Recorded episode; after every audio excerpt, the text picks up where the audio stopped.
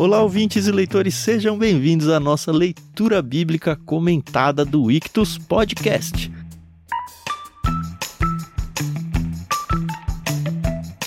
Eu sou o Thiago André Monteiro, arroba Vulgutan, estou aqui com a Carol Simão e o Thiago Moreira para a gente conversar sobre o que provavelmente é o capítulo mais difícil do Evangelho de Lucas, talvez um dos mais difíceis da Bíblia, mas estamos aqui e não temos medo de nada. Capítulo 16 de Lucas. Bom dia, tudo bem? Bom dia, pessoal. Aqui é a Carol Simão. Tiago, fale por si só, tá? Que eu tô apavorada com as minhas dúvidas aqui. Mas vamos lá, né? A gente tem que estudar, enfrentar e tentar entender, né? O que a Bíblia nos fala. Bom dia a todos. É, eu ia começar igual a Carol, eu ia falar, fale por você, né? eu tô esperando que o seu fale por você seja fale por você, porque para mim é fácil, não é isso? É, né? não, não, não. É, de fato é um capítulo desafiador, com várias questões, uma parábola difícil, um outro texto que há dúvida se é uma parábola ou não.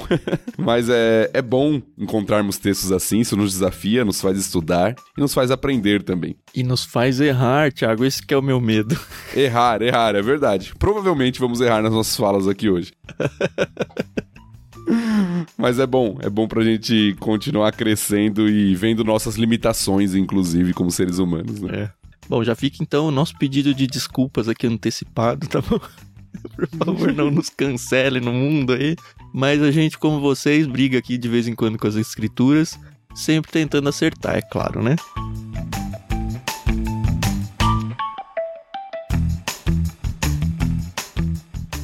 A gente sempre gosta de agradecer a Mundo Cristão por emprestar a NVT pra gente. Aliás, eu acho que a tradução da NVT num trechinho aqui mandou muito bem. Pelo menos assim, parece facilitar um pouco a compreensão, mas quanto a mandar bem da tradução estar correta, eu não tenho condições de dizer. Acredito que sim. Estou torcendo por isso. então, obrigado, mundo cristão. Se você precisa da sua NVT, tanto a de estudo quanto outras com várias capas diferentes, procura aí na descrição do programa que a gente sempre deixa um link para vocês. É uma forma muito boa de você abençoar o nosso ministério, fazendo suas compras pelo link Amazon que está aí embaixo para vocês. Então, sempre que vocês forem comprar alguma coisa por lá, lembrem-se de nós que faz muita diferença para que esse projeto continue existindo. Também agradecemos, como sempre, a Maria Lídia por emprestar para gente a trilha sonora. E vamos que vamos. Hoje a gente tem três blocos. O primeiro bloco eu que vou ler. O segundo é o Thiago Moreira. E o terceiro é a Carol Simão, que tá brigando lá com o Lázaro. Em off, eu falei, uhum. nossa, Carol, que capítulo difícil, né? Ela falou, é mesmo, aquela parte da parábola com Lázaro. Eu falei, pô, mas nem era aquela parte difícil, agora tem dois, né? pois é.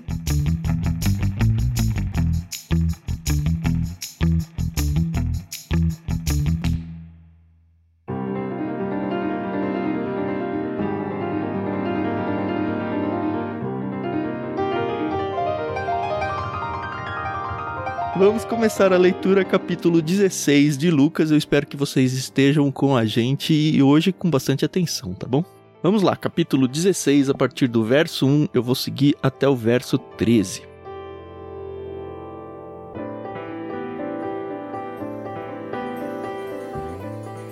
Jesus contou a seguinte história a seus discípulos.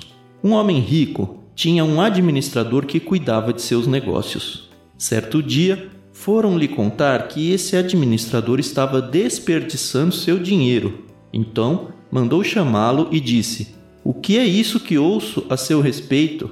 Preste contas de sua administração, pois não pode mais permanecer nesse cargo. O administrador pensou consigo: E agora? Meu patrão vai me demitir? Não tenho força para trabalhar no campo e sou orgulhoso demais para mendigar. Já sei como garantir que as pessoas me recebam em suas casas quando eu for despedido. Então ele convocou todos que deviam dinheiro a seu patrão. Perguntou ao primeiro: Quanto você deve a meu patrão? O homem respondeu: Devo cem tonéis de azeite. Então o administrador lhe disse: Pegue depressa sua conta e mude-a para cinquenta tonéis. E quanto você deve a meu patrão? perguntou ao segundo. Devo cem cestos grandes de trigo, respondeu ele. E o administrador disse: Tome sua conta e mude-a para 80 cestos. O patrão elogiou o administrador desonesto por sua astúcia. E é verdade que os filhos deste mundo são mais astutos ao lidar com o mundo ao redor que os filhos da luz.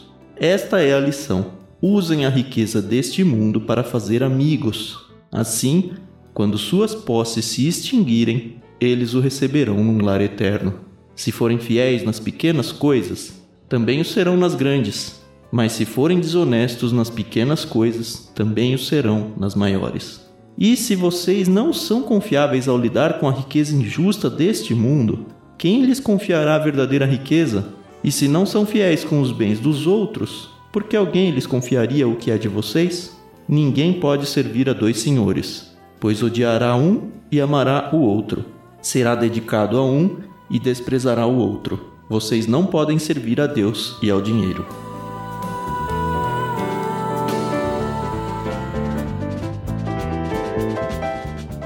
Bom, eu vou comentar só esse último versículo. Cara, é muito bizarra essa parábola. Desde sempre, assim. Quando você lê ela a primeira vez na vida, você fala, ué, peraí, Jesus está ensinando um negócio errado? Jesus está exaltando alguém fazer uma astúcia aqui desonesta para o seu patrão? Coitado do patrão. E aí o patrão vai e elogia ele, em vez de condenar ele. E aí você fala, nossa, tudo tão estranho, tudo não ético. E aí, de repente, a conclusão, né, a aplicação que Jesus faz da parábola é que a gente tem que ser igual a esse servo infiel, esse cara que fraudou, né, as contas e se deu bem por causa disso. Façam isso.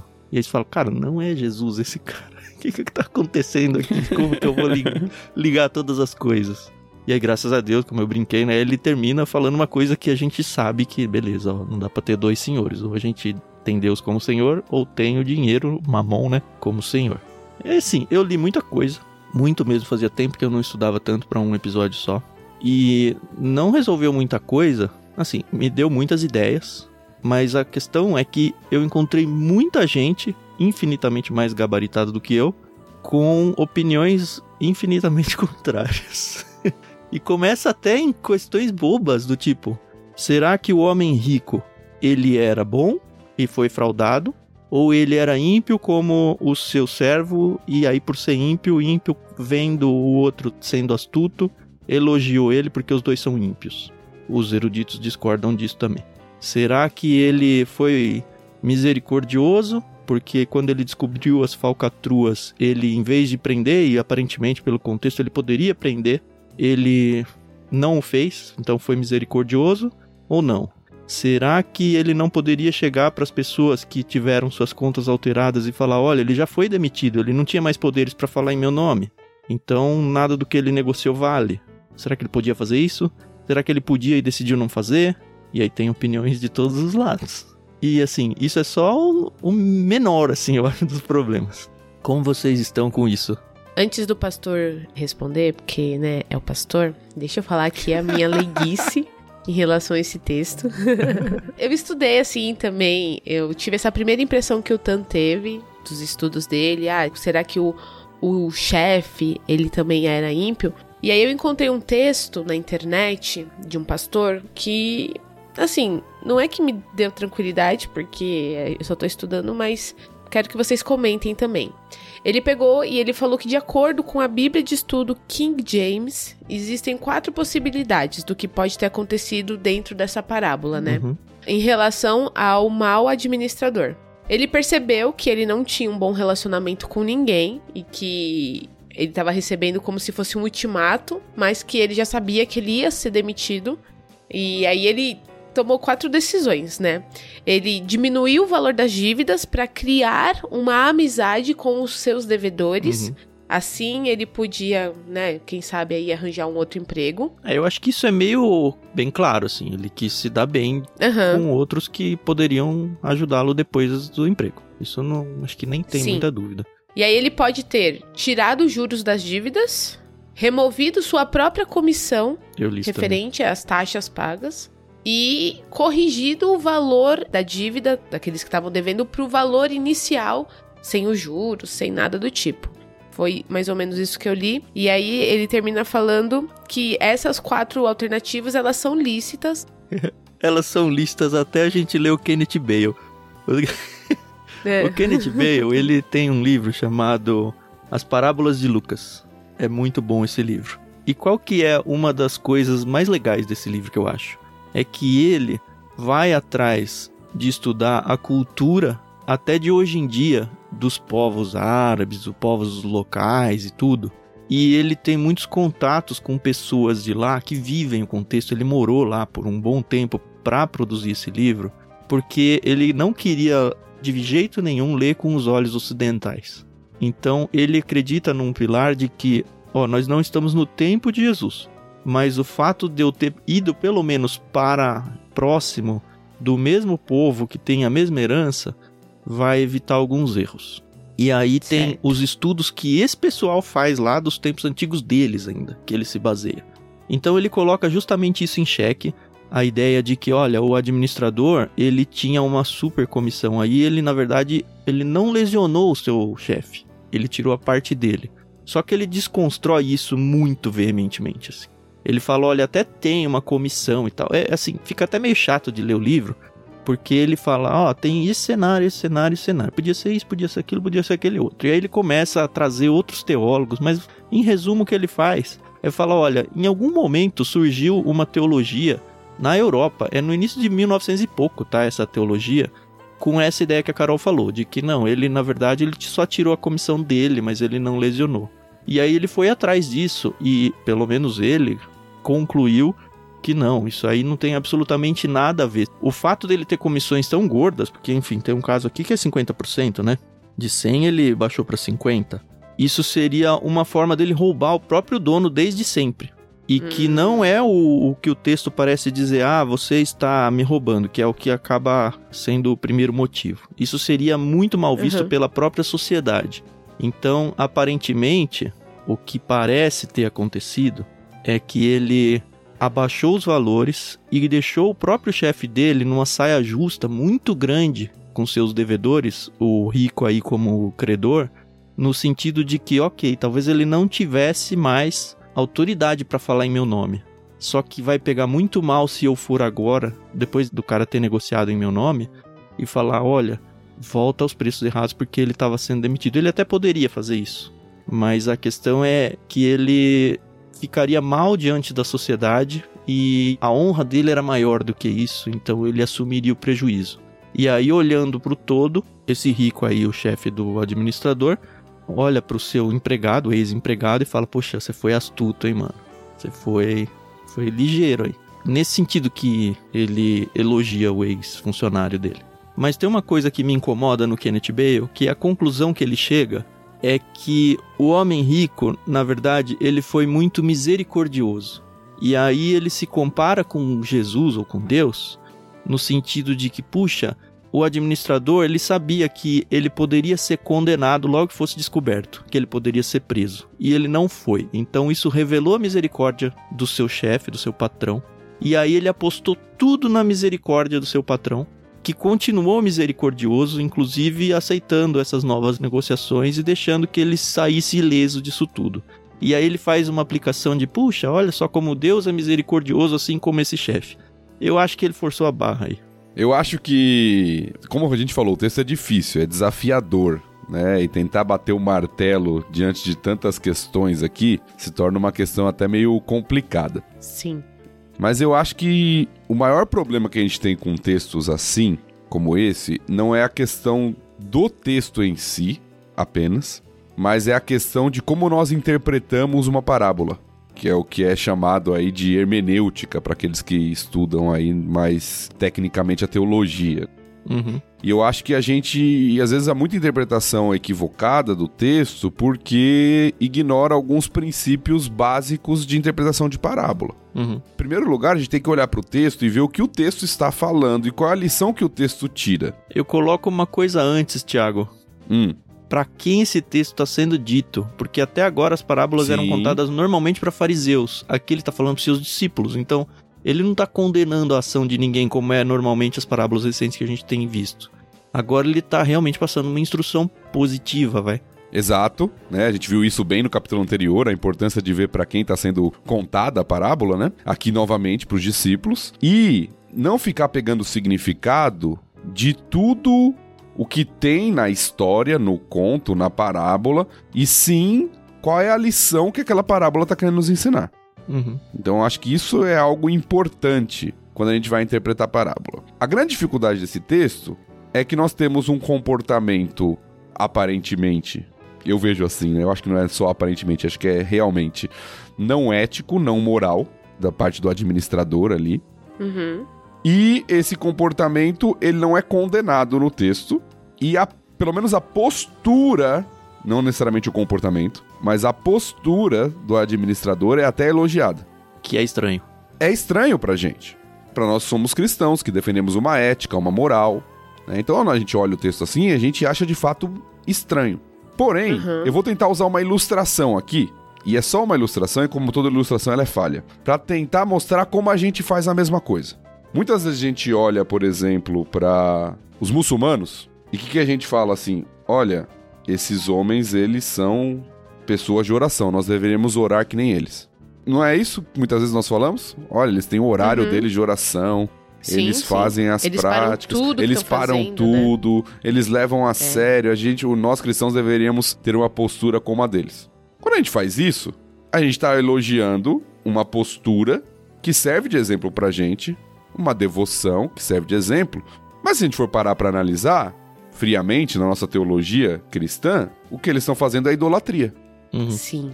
Entende como a gente pode tirar exemplos positivos de postura, mesmo diante de um comportamento errado, e como a gente faz isso muitas vezes? É verdade. E eu Nossa, entendo que é, verdade. isso que Jesus está fazendo nessa parábola. Ele está pegando uma situação comum, ou uma situação talvez não tão comum assim, mas uma situação que poderia acontecer, até de desonestidade na cultura ali, mas para mostrar uma postura que serviria como exemplo para um outro tipo de atitude que seus discípulos deveriam ter. Um paralelo que ele faz no final. Então, para mim, essa é a chave da parábola. É entender o que de fato Jesus está ensinando. E não se pegar a todos os detalhes e, ah, então Jesus está ensinando que não importa a moral no trabalho? Não, Jesus não está ensinando isso. Uhum. Então, Jesus está ensinando que você pode ser desonesto e você pode se, se dar bem? A questão é que a pauta não é essa, né? Exato. Esse não é o objetivo da parábola. A parábola não quer ensinar isso. Ele usa uma situação para ensinar algo, mesmo que a situação seja errada. Uhum.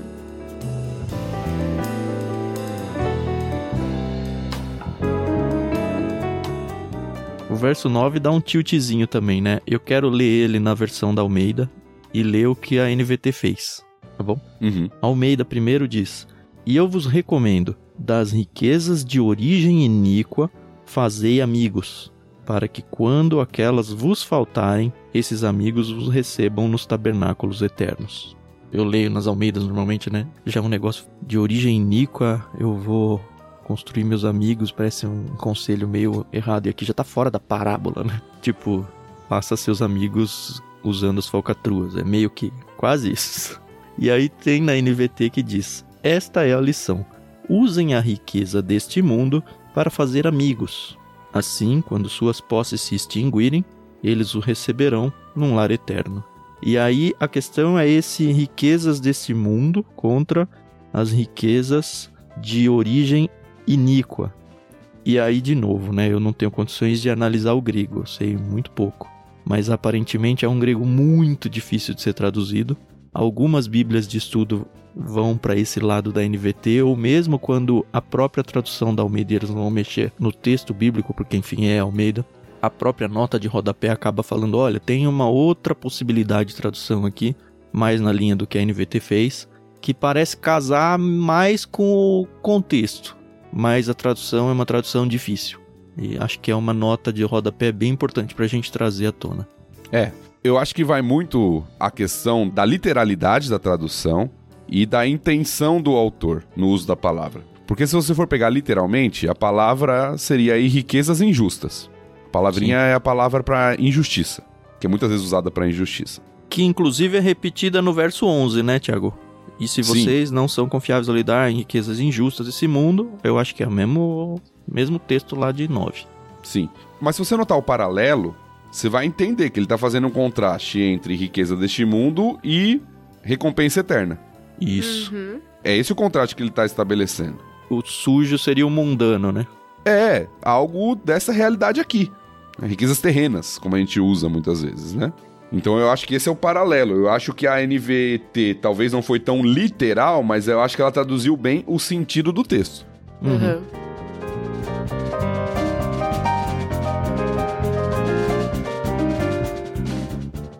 E aí iria muito em linha com uma parábola que a gente viu, eu acho que foi no último capítulo, onde as pessoas têm que aprender a lidar com as suas riquezas terrenas para abençoar coisas espirituais.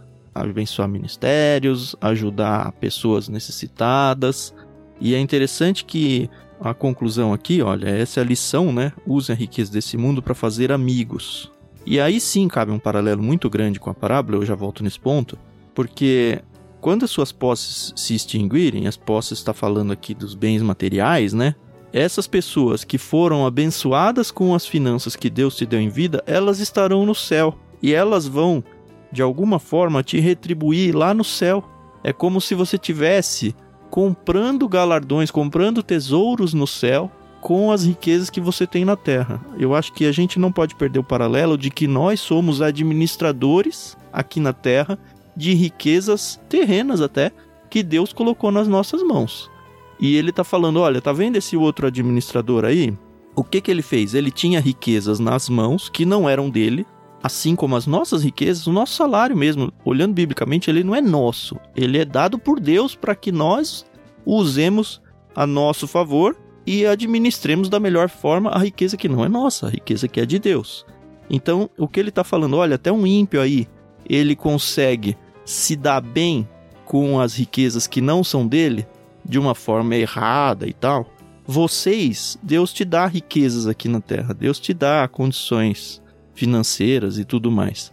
Vocês deveriam aprender porque eles são muito mais ligeiros, muito mais ágeis que vocês em manejar com essas coisas para se dar bem do jeito deles.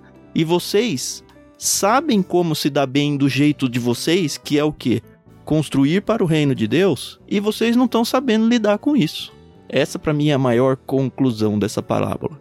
Olha, eu tô te dando riquezas, e aí casa até com a continuação, né? Se vocês forem fiéis nas poucas coisas, também serão nas grandes. Se você não sabe lidar com pouco, como é que você vai receber algo maior?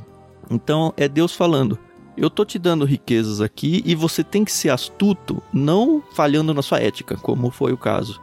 Mas você tem que ser esperto para saber onde aplicar melhor esse dinheiro para você se dar bem, pensando num se dar bem eterno. Não que você vá comprar sua salvação, tá? Tá muito longe disso que eu tô falando. É mais ou menos por aí, né? Sim, eu acho que o paralelo do texto é justamente esse, né? O administrador, ele ficou sem a sua fonte de renda, né? ele ia ser demitido, mas ele criou relacionamentos através da postura dele, amizades, né? Vamos colocar assim, que serviriam para ele no futuro não ficar desamparado. Foi isso que o administrador fez, de forma não ética, mas foi isso que ele fez. E o que é elogiado dele não é o comportamento não ético, mas é justamente esse pensar no futuro e nos relacionamentos que ele criou com relação a isso. E aí a aplicação é justamente essa: olha, vocês têm riquezas nesse mundo, o que vocês fazem com ela? Porque elas também vão acabar. Uma hora ou outra, elas também vão acabar e elas estão relacionadas a essa realidade. Como você está investindo a sua riqueza deste mundo? para fazer amigos que vão durar para a eternidade, para evangelizar, para fazer a obra do Senhor, para investir em vidas?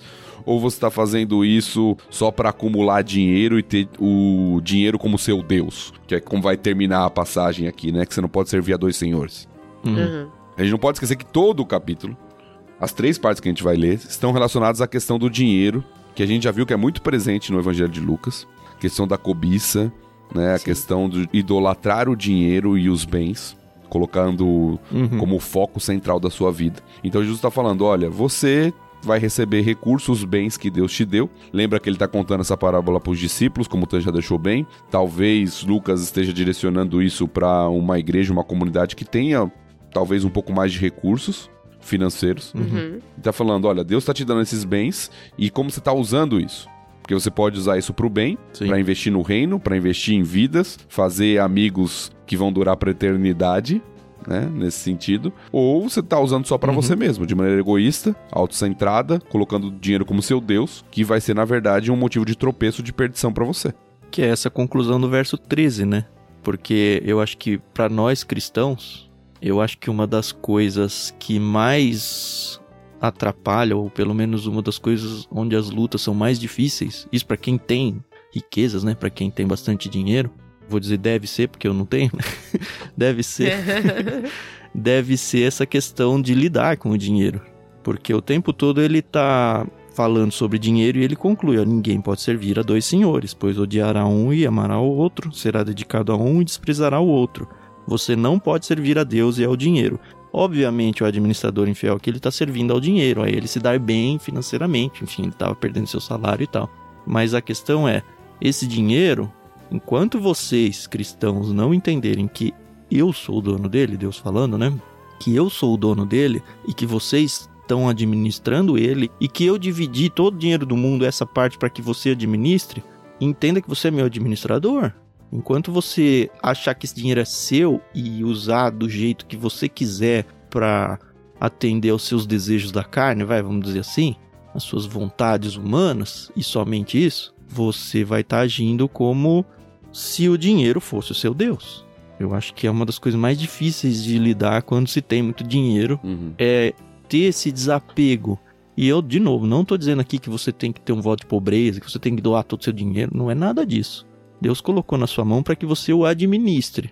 Administrar não significa perder tudo, significa administrar bem, mas administrar de acordo com a agenda de Deus, não com a sua agenda.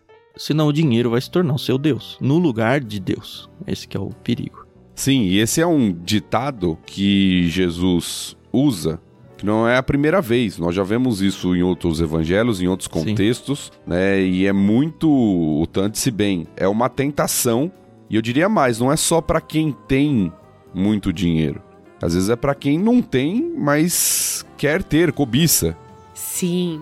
Porque às vezes a gente pensa que isso é um problema do rico, mas na verdade isso é um problema às vezes do pobre, que coloca o dinheiro como seu Deus também e vive em função do dinheiro a sua vida porque acha que o dinheiro vai resolver todos os seus problemas. Então, colocar o dinheiro como um deus, como um senhor, né, de fato é algo muito forte aqui, mas Jesus está falando, olha, cuidado. O problema não está no dinheiro em si.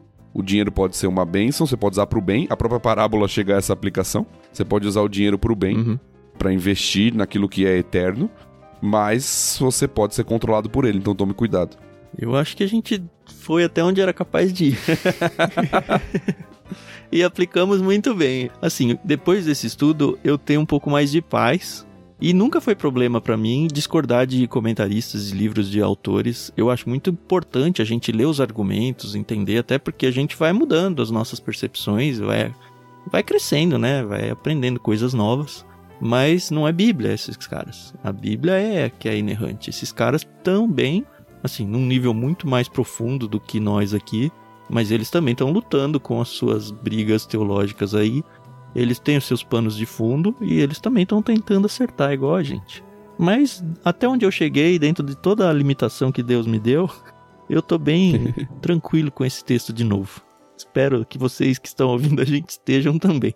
Eu não tô tão tranquilo, mas tudo bem. Ainda é uma das mais difíceis, né? Eu nem falo meu status aqui, porque... Né? status casada, né, Carol? É isso. É.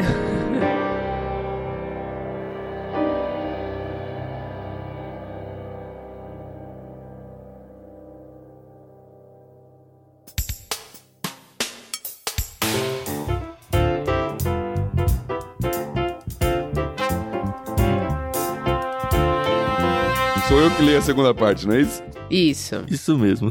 A conversa aí com os fariseus, nota que agora eles mudam de ouvintes, né? Jesus agora vai falar para outro grupo. Vai até o verso 18. 18. 14 a 18. Legal.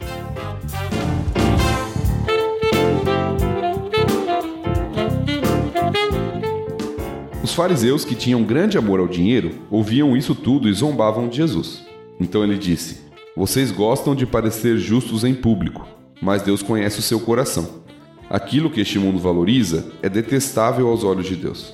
Até a chegada de João, a lei de Moisés e a mensagem dos profetas eram seus guias. Agora, porém, as boas novas do reino de Deus estão sendo anunciadas, e todos estão ansiosos para entrar. É mais fácil o céu e a terra desaparecerem que ser anulado até o menor traço da lei de Deus.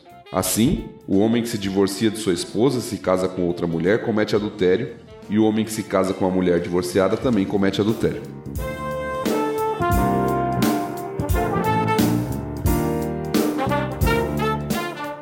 Esse texto, apesar de ser o menos difícil das três divisões aqui, também é difícil, né? É um capítulo bem, bem enroscado aqui, né? É. Porque parece que ele muda de assunto, né? Ele começa falando de dinheiro Exato. e termina falando de relacionamento conjugal, de adultério. Parece que ele começou numa toada que ele já tinha traçado no texto anterior, e aí você segue um fluxo e de repente parece, "Ah, o que, que esse versículo tá fazendo aqui, né? Exato, eu tava falando exatamente isso com a Carol antes de começar a gravar. Falei, cara, não é a questão de tá certo ou errado o ensinamento sobre o divórcio. Mas parece que caiu de paraquedas aqui, né? Ninguém tava falando disso. A continuação do texto que a gente não leu ainda vai voltar a falar de dinheiro. E você fala, tem nada a ver o divórcio aqui, meu. O que, que você tá falando? Mas eu cheguei num negócio que fala, ah, faz algum sentido sim. Não o divórcio em si, mas eu entendi, acho que o que Jesus tentou dizer aqui.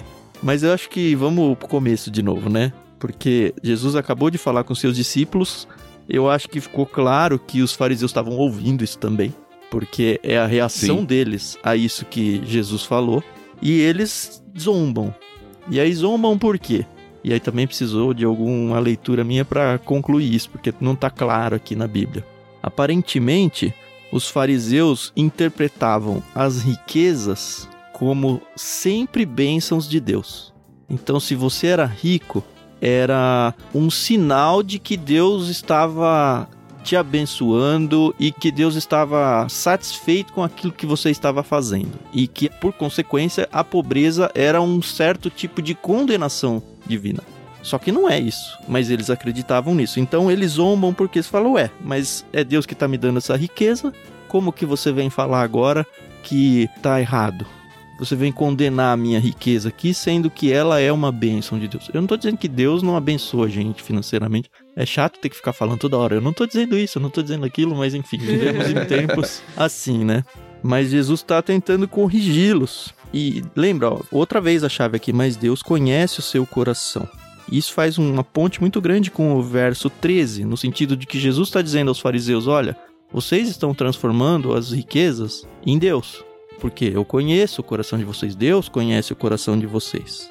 E aquilo que esse mundo valoriza é detestável aos olhos de Deus. E aí, enfim, tudo riqueza o tempo todo, né? Só que aí no verso 16 ele muda, né? Muda. Ele meio que dá um aviso aí, dizendo: olha, eu não tô dizendo que mudou tudo, tá? A lei, ela vai continuar sendo a lei. É meio que, não me entendam mal, hein, o que eu tô dizendo aqui. A lei, ela continua sendo lei.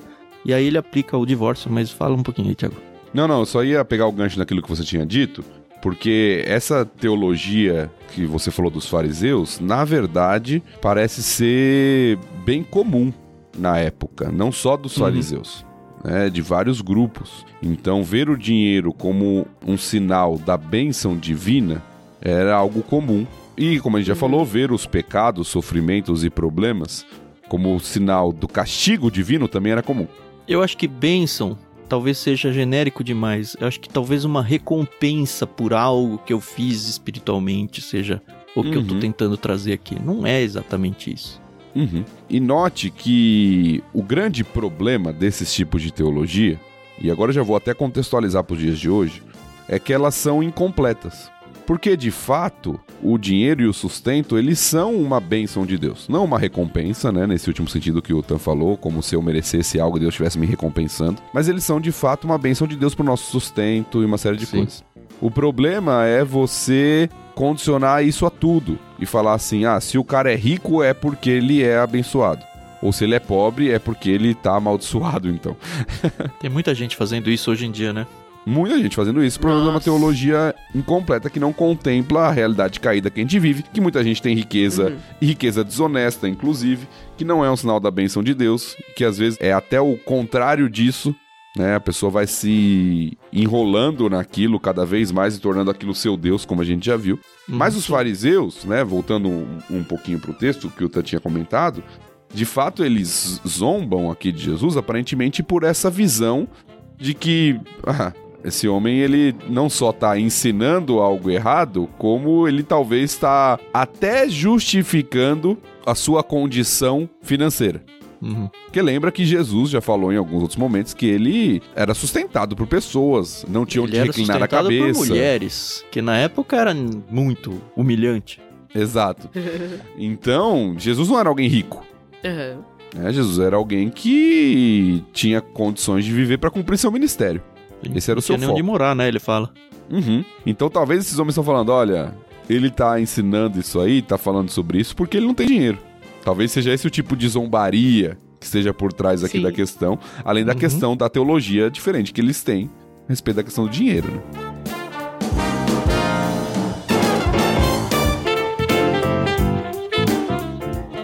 E a partir do verso 16, Jesus coloca uma coisa, e aí, como diz, o morde e assopra, né? Ele falou até a chegada de João, a lei de Moisés, a mensagem dos profetas eram os seus guias, falando dos fariseus aí. Então, tinha a lei, tinha os profetas. Agora, porém, as boas novas do reino de Deus estão sendo anunciadas. E todos estão ansiosos para entrar. Esse ansiosos aqui para entrar, em outras traduções, dá até uma sensação de que as pessoas estão brigando para entrar, algo mais né? violento. Tomar até. por força. É, tomar a força.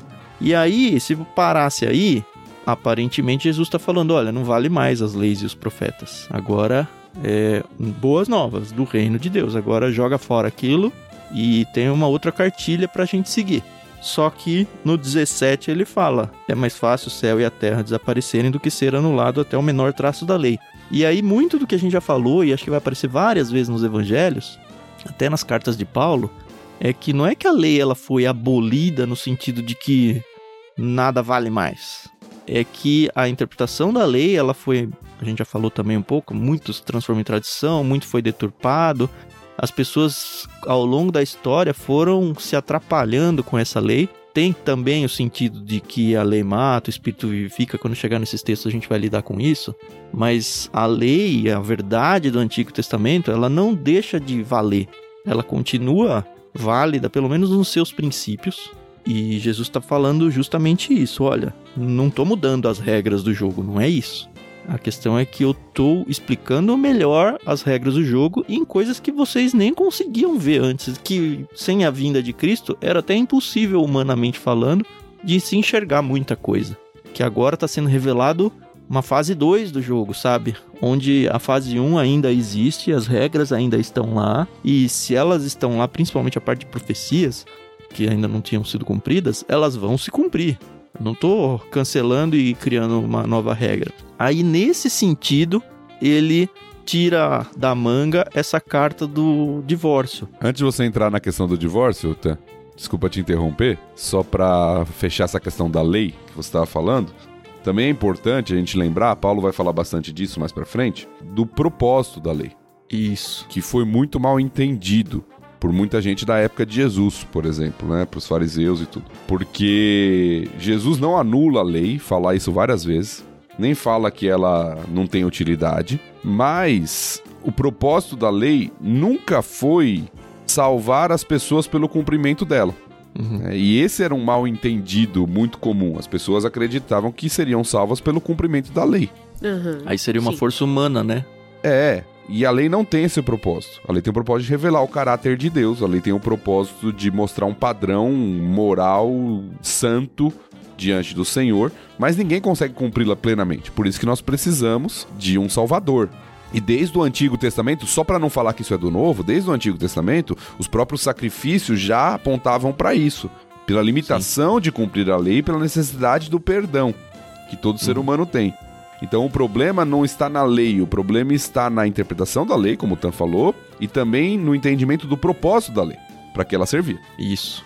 Eu acho que uma coisa que talvez não tenha ficado tão clara ainda é que a lei era um conjunto de regras éticas, vai, da norma ética de Deus, que mostra, ó, vocês devem viver assim, porque essa é a santidade de Deus. Só que o principal propósito que eu enxergo da lei é mostrar para todo ser humano que é impossível. Tudo bem, esse é o caráter de Deus, só que é impossível eu ser 100% dentro desse caráter. Eu vou falhar uma hora. E se eu falhar na lei, eu já sou condenado. Se eu falar uma vez, eu já sou condenado. Por isso que a lei indica para um salvador, para alguém que vai falar, olha, alguém vai cumprir ela fielmente e plenamente, completamente, e esse alguém pode tomar o seu lugar diante de Deus, como seu representante. Para isso que é entregar-se a Cristo, aceitar a Cristo como Senhor e Salvador é isso, é aceitar que Jesus seja o meu representante diante de Deus Porque eu, humanamente falando, sou incapaz. Se me der as regras e falar, ó, vive aí, eu vou ser condenado. Não só eu, como todo mundo vai ser condenado. Então o propósito da lei é revelar a Deus, como o Tiago falou bem, caráter e tudo, e com o tempo mostrar é impossível. É impossível. Mas que a lei vai cumprir, vai. Ah, mas se ela vai cumprir, eu vou ser condenado? Deveria. Só que alguém vai ser condenado, na verdade já foi, né? Alguém foi condenado no seu lugar. No seu Jesus é o lugar. meu representante por causa disso.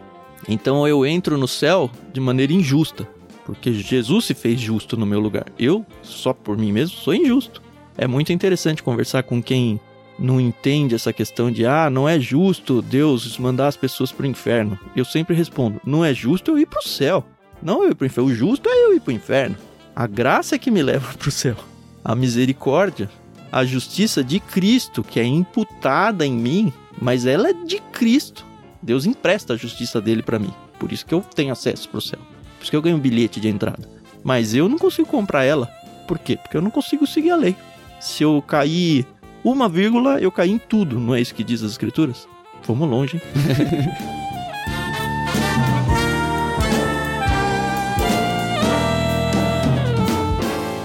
Mas enfim, Jesus vem aqui, ele diz isso, ele ressalta a lei de novo no verso 17: é mais fácil o céu e a terra desaparecer sem que ser anulado até o menor traço da lei de Deus. E aí, para mim, ele só usa um exemplo que era um exemplo corriqueiro e que estava sendo discutido na época pelos judeus, ali, pelos líderes religiosos, que é a questão do divórcio. Que aparentemente tinha dois grupos. Primeiro, assim, o divórcio ele já estava livre, vai, super aceito coisa que nunca foi aceito por Deus. E aí ele reafirma a lei de Deus, como acabou de falar da lei de Deus. Ó, a lei de Deus fala que se um homem se divorciar da sua esposa e se casar com outra, ele comete adultério. E o homem que se casa com uma mulher divorciada também comete adultério. É meio que, cara, isso aí é muito claro na lei, vocês já deviam saber. Só que vocês não estão fazendo a coisa acontecer aqui. Vocês estão dizendo, não, veja bem, tem esse caso, tem aquele outro e tal. A gente não vai entrar nesse episódio na questão da discussão do divórcio, porque tem textos muito mais amplos e focados nesse assunto. Porque também, senão, a gente vai abrir um pop-up de pelo menos uns 40 minutos aí. Mas, para mim, simplesmente Jesus pegou o assunto da hora, trouxe para ilustrar o ponto de que, olha, a lei tem que continuar funcionando. E aparentemente nem isso está funcionando aqui para vocês. Sim, para mim é isso mesmo também. Jesus usa a questão do divórcio como uma ilustração e uma ilustração de que eles não estavam considerando a lei de Deus de alguma forma. Como o Tan falou, tem outros textos que abordam a questão de uma maneira mais completa, em outros evangelhos, inclusive, em Mateus, que vão falar até de uma cláusula de exceção com relação a, a divórcio e tudo. Tem todo um debate sobre isso. Eu acho que quando a gente chegar nesses textos, a gente pode aprofundar um pouco mais nessa questão. Mas eu acho que Jesus, de fato, usa como um exemplo de que eles deviam considerar a lei e não apenas as tradições. Porque existiam duas escolas na época sobre a questão do divórcio, liderada por dois rabinos da época, né? Acho que é Hilel e Shammai, se eu não me engano, o nome deles. Isso. Um que defendia que o divórcio podia ser aceito em questões para qualquer tipo de questão, praticamente. Ah, se sua esposa fez uma comida que você não gostou, você pode mandar uma carta de divórcio para ela. é, coisas bem roupa, banais assim. Né? E uma que era um pouco mais rígida, Aham. entre aspas, mas que tinha algumas questões que também considerava como motivo justo para divórcio. E isso era o comum, era o corrente na época. E Jesus volta a atenção aqui para esses homens falando que eles deveriam considerar a lei de Deus.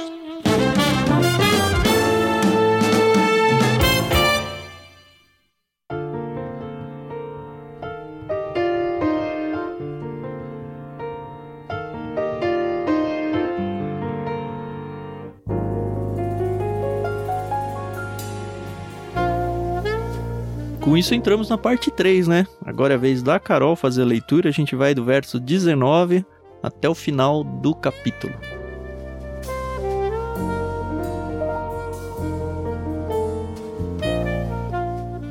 Jesus disse: Havia um homem rico que se vestia de púrpura e linho fino e vivia sempre cercado de luxos. À sua porta ficava um mendigo coberto de feridas, chamado Lázaro. Ele ansiava comer o que caía da mesa do homem rico. E os cachorros vinham lamber suas feridas abertas. Por fim, o mendigo morreu e os anjos o levaram para junto de Abraão. O rico também morreu e foi sepultado, e foi para o lugar dos mortos. Ali, em tormento, ele viu Abraão de longe, com Lázaro ao seu lado. O rico gritou: Pai Abraão, tenha compaixão de mim. Mande Lázaro aqui para que molhe a ponta do dedo em água e refresque minha língua. Estou em agonia nestas chamas. Abraão, porém, respondeu: Filho, lembre-se de que durante a vida você teve tudo o que queria e Lázaro não teve coisa alguma. Agora ele está aqui sendo consolado e você está aí em agonia. Além do mais, há entre nós um grande abismo.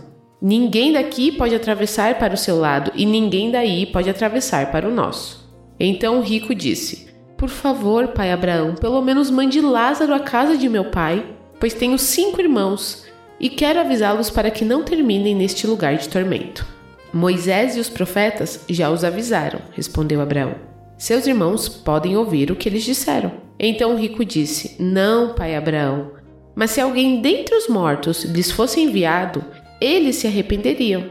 Abraão, porém, disse: Se eles não ouvem Moisés e os profetas, não se convencerão, mesmo que alguém ressuscite dos mortos.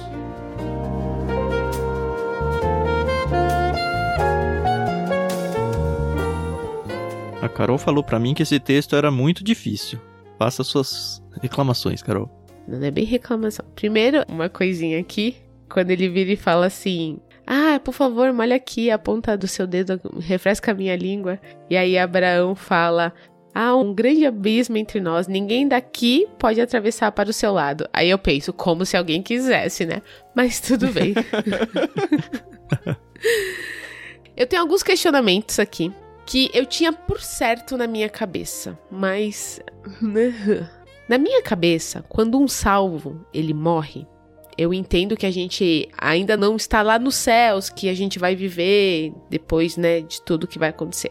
Eu não sei, eu não se ainda existe esse esse lugar. A cara do pastor Tiago, pra quem não sabe, tá me matando, mas tá bom. olha pro chão, olha pra sua Bíblia. É. Desculpa, desculpa. Imagina. Eu vou simplificar aqui. Para mim, quando uma pessoa salva morre, ela fica na presença de Deus, né? Está salva ali e tal. Para mim, essa pessoa ela tem poderes, entre aspas, de poder ver o que está acontecendo no mundo. Isso tinha certo na minha cabeça, entendeu? Certíssimo.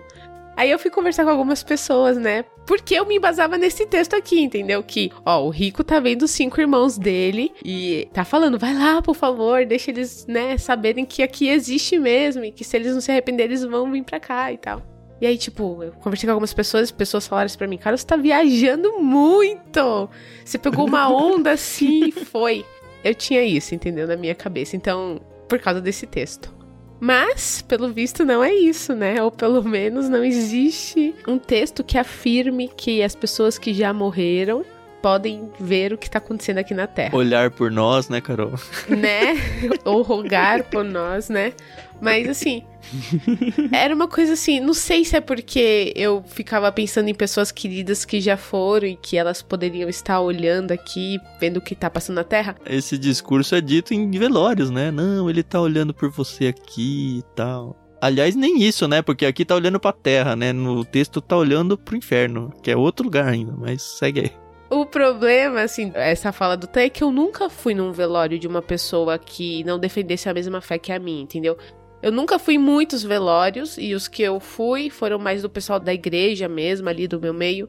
Então, eu não tive essa experiência. Eu tive de uma tia, mas eu já era mais Uhum. velha, então o entendimento já era outro. Enfim, comentem. Antes de comentar, eu só queria aproveitar a sua deixa aí. É muito triste num velório de pessoas não cristãs. Eu tive alguns amigos ou familiares de amigos. É muito triste, assim. Todo velório é muito triste, né? Mas é uma tristeza, sei lá, mais pesada que eu sinto.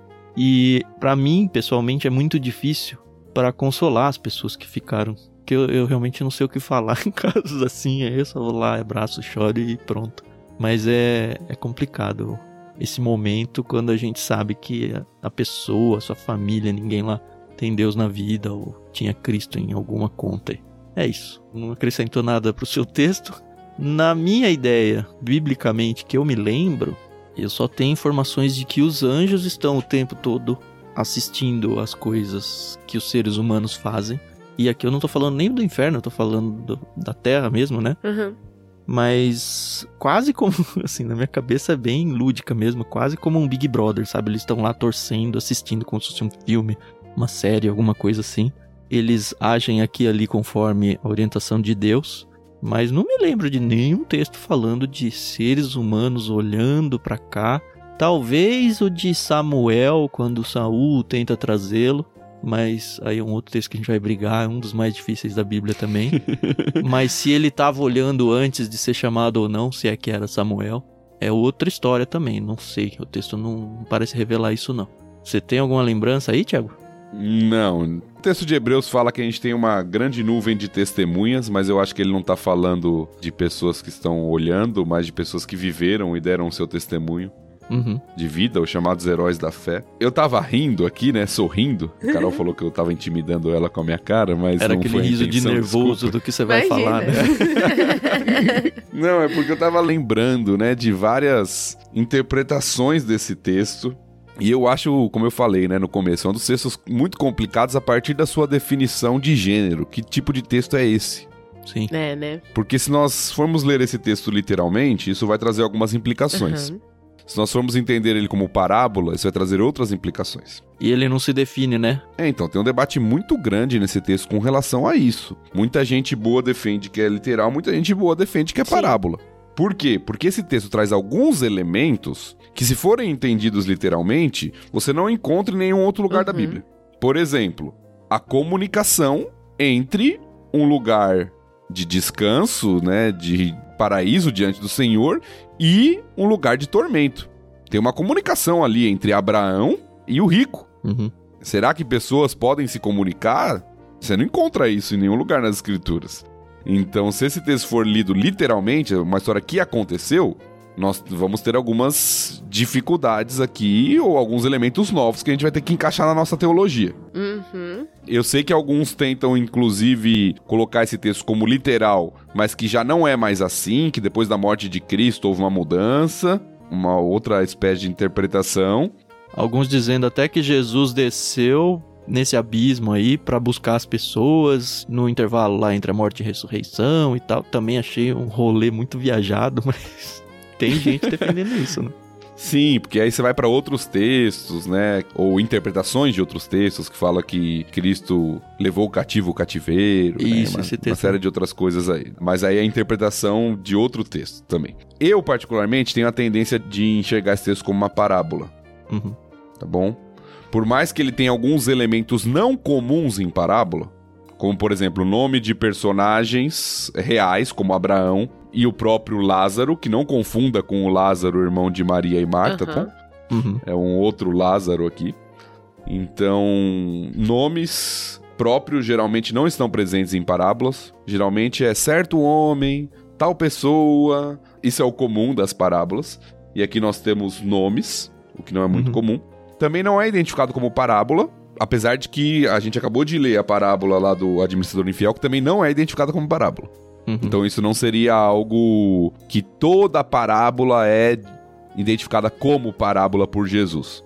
Tem um livro que eu li, Tiago, que diz Hum. que essa parábola, a partir do verso 19, na verdade é continuação da mesma. Porque Jesus está com o mesmo público aqui e ele continua falando sobre o mesmo tema. Então é como se fosse tudo uma grande história e ele só tá falando. Alguns até tentam forçar a barra, eu acho, que esse homem rico é o mesmo homem rico da primeira parábola lá. Não tinha ouvido sobre isso. Eu acho que, até pela divisão que há no meio, eu acho um pouco difícil, mas Sim. né, não, não Uhum. tinha ouvido, não tinha parado pra pensar sobre isso. Então, eu particularmente acho no mínimo arriscado nós construirmos uma teologia sobre céu e inferno baseada nesse texto, se a gente não tem certeza se ele é literal ou parabolar. Uhum. Eu tenho muitos cuidados, né? Falar, ah, não, o céu é assim ou o inferno é assim, baseado nesse texto exclusivamente. Eu acho que a gente tem que olhar a teologia bíblica como um todo. É, seria do interesse de Deus, se isso de fato for assim, revelar isso de uma maneira muito mais clara pra gente, né? Acredito eu. Uhum. Então eu acho que esse não é o foco do texto, evidentemente. Novamente, quando a gente volta na questão do foco que a gente falou da parábola anterior, né, o texto tem um ensinamento maior que tem a ver não só com a questão da riqueza que a gente está vendo no capítulo, mas tem a ver com a questão da lei que a gente viu no trecho anterior, Uhum. da palavra de Deus. E eu tenho minhas reticências em fazer teologia sobre céu e inferno nessa passagem. Do tipo, ah, o pessoal do céu e do inferno consegue se comunicar, ou consegue se ver, ou consegue ter uma relação de um com o outro, de um para um lugar para o outro. Eu acho difícil você fazer esse tipo de construção, pelo texto ser difícil na sua questão literária Uhum. mesmo.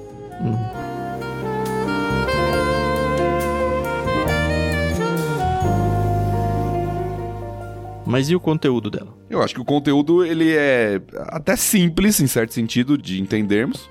Um homem e aqueles contrastes, isso é uma característica para aqueles que defendem parábola que vão afirmar, aqueles contrastes exagerados, né? Um homem vestido de trajes praticamente reais, Sim. púrpura, cercado de luxo, linho fino, então era uma roupa muito de quem tinha muito dinheiro mesmo, que a realeza usava, e um mendigo coberto de feridas que os cachorros vinham lamber suas feridas Uhum. que estava ansiando por comer o que caía da mesa do homem rico, né? E talvez você vê hoje em dia, ah, às vezes você tem um, de fato um mendigo na rua e tem um cachorro junto, e talvez você tente fazer associação, mas no caso deles não é tão aceitável e bonitinho, porque o cachorro era um animal imundo.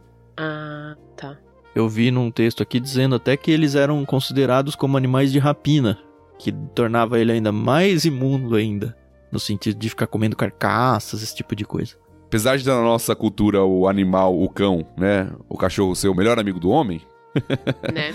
na nossa cultura, na cultura judaica o cão era um xingamento.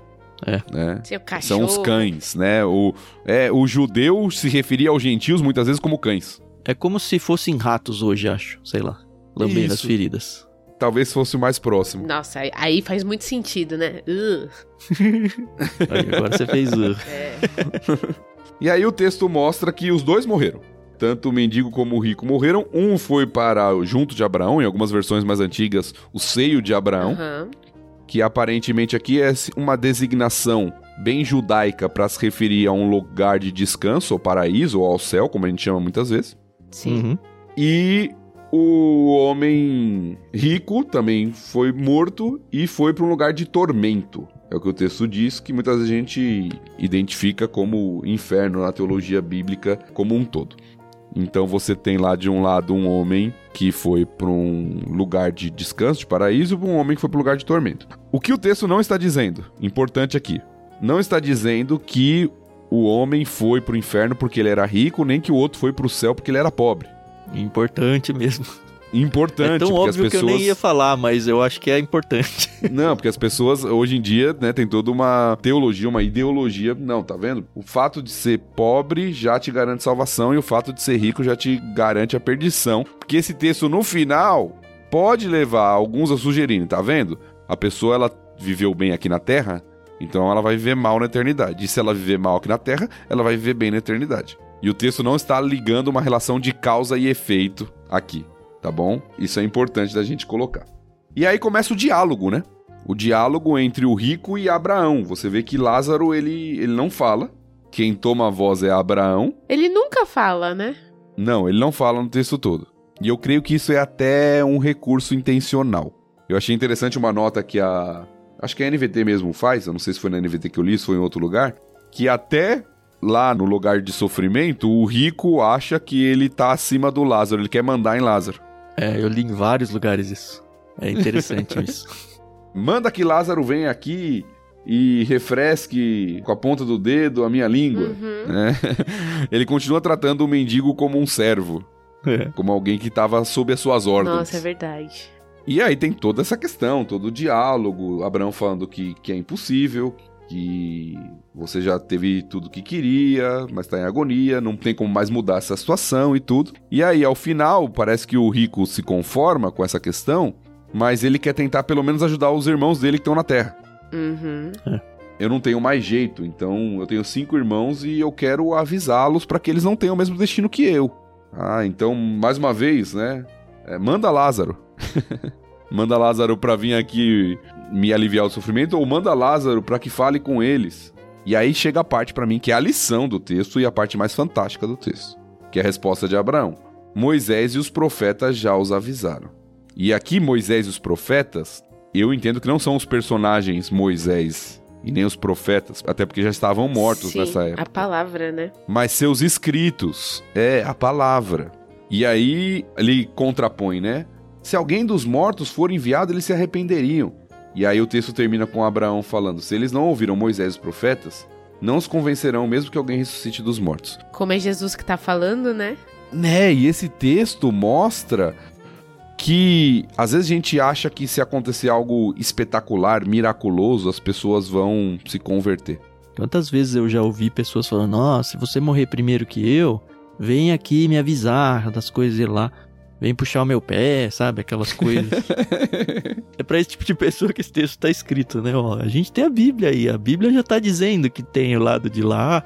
Não precisa vir eu, né? Mesmo porque eu acredito que se Lázaro ressuscitasse, ele ainda ia continuar sendo um mendigo e ninguém ia ouvir ele, né? Para os irmãos lá, é, né? entendeu? Ele não ia Sem voltar. contar que o como- Lázaro já ressuscitou, né? Não, ainda não. Não, ah. É o outro. Lázaro. Outro Lázaro, não confunde, não confunde.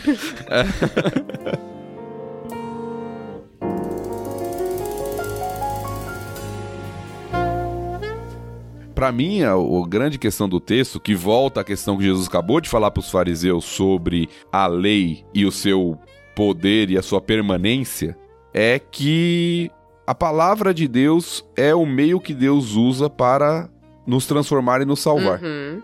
que se as pessoas não consideram a palavra de Deus, pode ser a coisa mais espetacular, pode ser a evidência mais clara. Elas não vão considerar.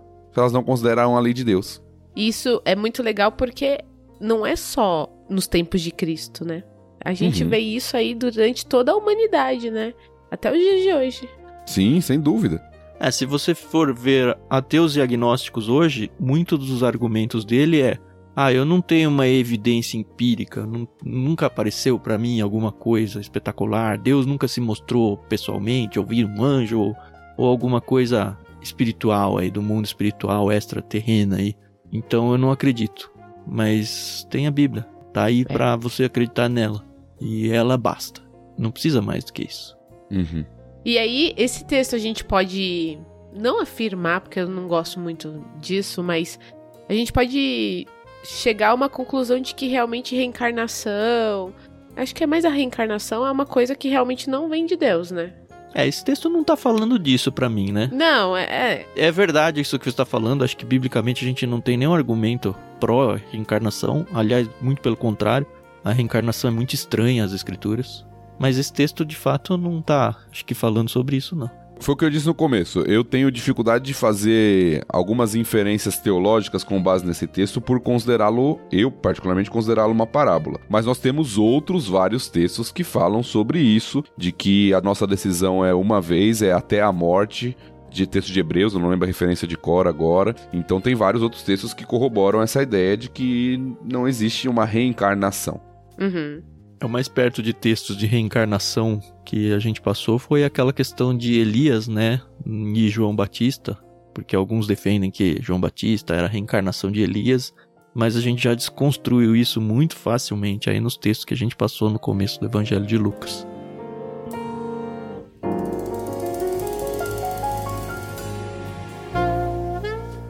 Essa segunda parte nunca me incomodou muito, a menos disso que o Thiago falou, de construir teologia. Eu também não gosto de construir teologia em cima de textos confusos. Eu, como eu falei no meio aí, eu acho que se pontos teológicos importantes, assim, que são tripés da fé e tudo, que são pilares da fé aí, tem que ser claros nas escrituras.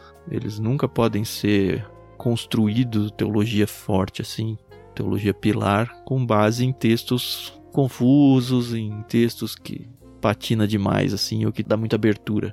E eu acho, como eu disse, que é muito do interesse de Deus de que a gente tenha uma teologia saudável, uma teologia correta, o mais correta que for possível, e ele não deixaria só um texto confuso.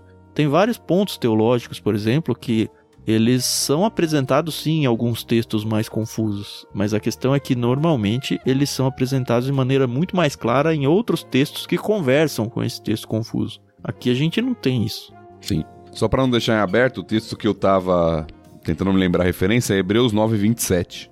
Diz que assim como cada pessoa está destinada a morrer uma só vez e depois disso vem o julgamento. Legal. É bem claro lá, né? Graças a Deus. Tá mais tranquila, Carol? Só Cristo me dá paz. Olha que resposta bonita. né? Tem horas assim que realmente estudar a Bíblia é uma delícia, né? Eu já gostava, mas tenho realmente me deleitado capítulo a, a capítulo. Mas tem algumas coisas que realmente a gente estuda e eu falo, hum, ok, beleza. Ainda bem que o meu alvo é Jesus. Isso porque a gente nem entra em temas aqui muito é, polêmicos, né? E eu não sei se um dia a gente vai chegar a entrar, eu acredito que não, talvez por cima. Eu acredito que sim, a gente vai passar na Bíblia inteira. Então, eu tenho lá, medo tipo, de alguns textos, Carol. Tenho medo. Dicotomia, tricotomia, calvinismo, arminianismo. Assim, às vezes isso me deixa tão. E eu falo, ok, ainda bem que Jesus ele veio e é muito mais simples, entendeu? Então, eu gosto de estudar, mas Uhum. às vezes a gente não chega a uma conclusão, entendeu? Tudo bem não chegar em conclusão de vez em quando. É, então, por isso que eu tô falando que é só Jesus que dá paz.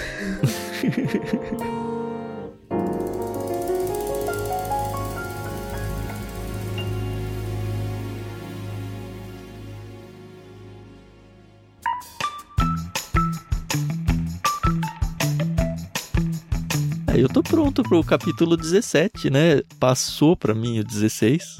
Estamos resolvidos, eu acredito. Pelo menos eu Uhum. tô, tô em paz com ele de novo. Mas continua, como o Thiago falou, continua sendo um capítulo complicado, um capítulo que quando a gente lê vai ter que talvez ouvir o LBC de novo. Mas, de novo, assim, acho que o que a gente tem feito aqui no LBC, principalmente para esses capítulos assim, ele tem muita riqueza. No sentido de que são três pessoas que pararam seus dias aí para estudar sobre isso, que conversaram sobre isso, e a gente em três, sabe, não é opinião pessoal de um só, mas três pessoas, uma tentando construir em cima daquilo que o outro construiu. Eu acho isso muito lindo do que a gente tem feito. E eu realmente espero que as pessoas que ouvem isso e aproveitam esse projeto estejam construindo também junto com a gente. Eu não vou nem dizer construindo em cima, porque, enfim, não sou apóstolo, não sou profeta, não sou nada. Eu só sou um construtor que estou carregando alguns tijolos, assim como vocês que estão ouvindo também estão carregando os tijolos de vocês. E junto a gente vai chegando num lugar comum que espero eu, todos nós estejamos no céu lá junto um dia e falar, poxa, olha, eu ouvi o LVC, poxa, que legal. Então, traga mais pessoas para ouvir com a gente e crescer junto e sofrer também, porque a gente sofreu né? nesse texto aqui, sofreu bastante. Às vezes termina com um ponto de interrogação ainda, talvez não tão grande, mas algum tamanho ele tem na cabeça e tudo bem, tudo bem. Não se esqueça que a gente tem o nosso canal no Telegram, onde a gente tem uma oportunidade de conversar bastante. A gente agora tem um servidor lá no Discord também, tem tudo aí na descrição do programa. Você é bem-vindo para participar de todos eles. No Discord a gente tem transmitido essas gravações ao vivo, então o pessoal tá ouvindo e tá ouvindo bem antes, né, do que o podcast, porque enfim, a gente tá gravando agora, por exemplo, o episódio 16 e acabou de lançar o episódio 13, eu acho. Então, ó, quem é mais angustiado aí pode participar um pouco adiante com a gente. É só estar lá no nosso servidor no Discord e acompanhar que a gente sempre cria um evento lá, sempre que possível, né? Cria um evento para que vocês acompanhem também. Agradeço o pessoal que está ouvindo a gente aí também no Discord ao vivo e o pessoal que está ouvindo o podcast. Não se esqueçam de espalhar esse podcast o máximo que vocês puderem para abençoar a vida das pessoas, tá? Obrigado por mais de uma hora aí ouvindo a gente e semana que vem a gente volta. Tchau, tchau. É isso aí, pessoal. Muito obrigada pela paciência, pela audiência e pelo carinho de vocês. É sempre muito legal. E a gente se ouve no próximo episódio. Até mais. Até mais, pessoal. Obrigado aí por estarem acompanhando conosco. Espero que você esteja gostando, aprendendo e compartilhando isso com mais pessoas. Deus te abençoe. Até Lucas 17.